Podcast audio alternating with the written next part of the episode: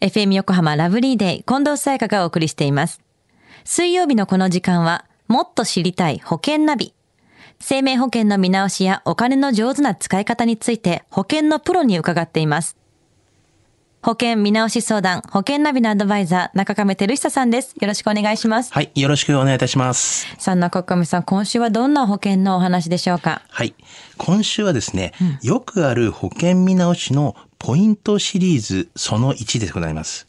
国の保障はどれくらいあるの？というようなお話をしたいと思いますね。国の保証はどれくらいあるのか、はい意外とわからないことがありそうなので教えてください。はい。まあそういう方っていうのはとっても多いんですよね。あの、実際、うん、それをですね、知らないで、民間の保険にたくさん入っている方っていうのは、あの特にですね、えー今日の国の保証の話をしっかりと、まあ、聞いていただきたいなというふうに思いますね。ああ、民間の方と国の方でダブっちゃったりするってことですよね、きっと。そうですよねはい、お願いします。はい。あの、ではですね、国の保障、まあ、どんなものがあるのかと、まずちょっと挙げてみたいと思いますね。はいあの、まず一つ目は、あの、公的医療保障制度という形で、あの、病気や怪我で、まあ、入院した時に、まあ、医療費が高額にならないようにというような形で、補助があるような、まあ、制度なんですけども、まあ、そういうのがあります。また、疾病手当金というのがございまして、あの病気や怪我で仕事を休んだ場合なんですけども、4日目から疾病手当金が保証されるというのがありますね。そうなんですね。はい。あと、まあ、これはよく聞くかもしれませんが、あの、出産した時にですね、受け取れる、まあ、給付金、こういう出産一時金とか、出産手当金というのがあるんですけども、ありましたね。これ一律で決まった額でしたよね。そうなんですよね。うんうん。まあ、それから、まあ、その他にも子供の医療費の補助だったりとか、あの、公的介護保険っていうのがあったりとか、あとは、障害状態になった時の障害年金だったりとか、あとは、万が一の時の、まあ、遺族年金、あとは、母子家庭の手当金など、こういったものもですね、いろいろあるんですね。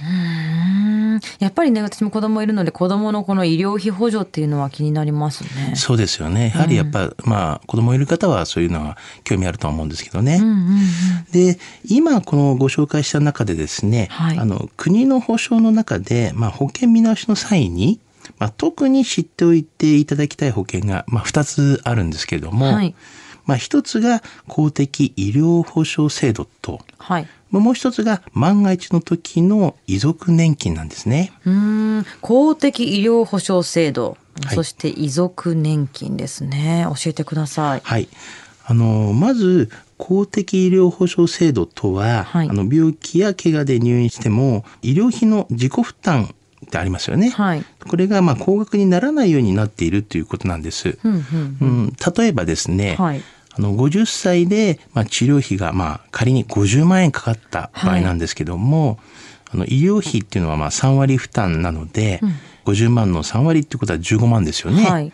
でここから高額医療費制度を使うと、まあ、実際に自分で払う自己負担っていうのが6万と7570円で済むんですね。ああ、一定の額を超えたからってことですよね。そうなんですよね。うんうんうんはい。じゃあもう一つの遺族年金っていうのは何ですか？はい。あの、遺族年金はですね、あの、これは一家の、まあ、大黒柱に万が一のことがあった時に、まあ、遺族が受け取ることができる年金と。まあ、特に、まあ、はい子供がいる場合は、まあ、大きな保障が受け取れるので、まあ、生命保険に加入するとき、または見直しをするときには、よくですね、この辺を確認していただきたいんですよね。はい。はい。例えば、会社員の方が亡くなった場合なんですけども、妻と、まあ、18歳未満の、まあ、子供がいる場合なんですけども、この場合は、遺族基礎年金っていうのと、遺族厚生年金っていうのが、まあ、もらえるんですね。はい。はい。で、自営の方が亡くなった場合なんかは、遺族基礎年金っていうのがもらえるんですよね。うーん、それは一体どれくらい受け取れるんですか？はい。あのーこれもですね、子供がいる、いないで違うんですけれども、はいまたあと公務員とか、まあ自営とか、はいあとサラリーマンによって違うんですけどあ金も、額はそれぞれだけど。はい、うんうんご主人様に万が一のがあった時は、毎月大体ですね、平均すると大体13万円ぐらいが、まあ受け取れるような形になりますよね。子供供がこれは平均的にはっていうのはいる場合ですか？そうですね。まあ、いる場合いない場合がまたさっきも言う違うんですけども。うんうんうんそうなんですよ。だから大体10万円から15万円ぐらいの間なんですけども、あだからまあ平均とって大体13万円ぐらいっていうような位置づけにはなるんですけそれいどね。つまでもらえるものなんですか？えそれはですね、一番末子の子供がですね、はい18歳になるまで、はい。えーはもらえますね。じゃあお子さんがいない場合は？おない場合はちょっともらえないですね。お子さんの部分がもらえないってことですか？そうですね。うんあのー子供がいない場合には、その子供の分はもらえないですよということで、はいまあ、配偶者の分はありますね。なるほど。うーん、まあでも月13万円。これ大きいですよね。それを知った上で保険をまた民間の保険にどういったものに入るかっていうのもちょっと考えた方がいいですね。そうですね。うん。では中亀さん今日のお話知得指数は？はい。ズバリ100です。100。はい。はい。どうしてもですね、今日は聞いていてほしいなと思いますし、まあ、あの、先ほども言いました通り、まあ、その他にでもですね、あの、仕事が続けられなくなった時とかですね、はい。まあ、月々、まあ、10万円ぐらい出ますよとか、あの、出産の時にもさっき話しましたが、一律出るって言いましたが、42万円の一時金が出たりとか、はいあの、医療費控除でですね、税金を最大200万円ぐらい節約、まあ、できたりとかする場合もあるんですよね。はい。まあ、多くの方がですね、こうした社会保障制度を知らないで、あの民間の保険に加入されていると思います。えーですから、気づかないうちにですね、大きく損をしている場合がありますので、こういった公的保障をしっかりとですね、理解して、はいまあ、活用していった方がよろしいかなというふうに思いますよね。うん。まあ、詳しくは、まあ、あの、中身にも専門スタッフがおりますので、何なりと聞いていただければなというふうには思いますね。さあ今日の話を聞いて保険についてもっと知りたい方、中亀さんに相談してみてはいかがでしょうか。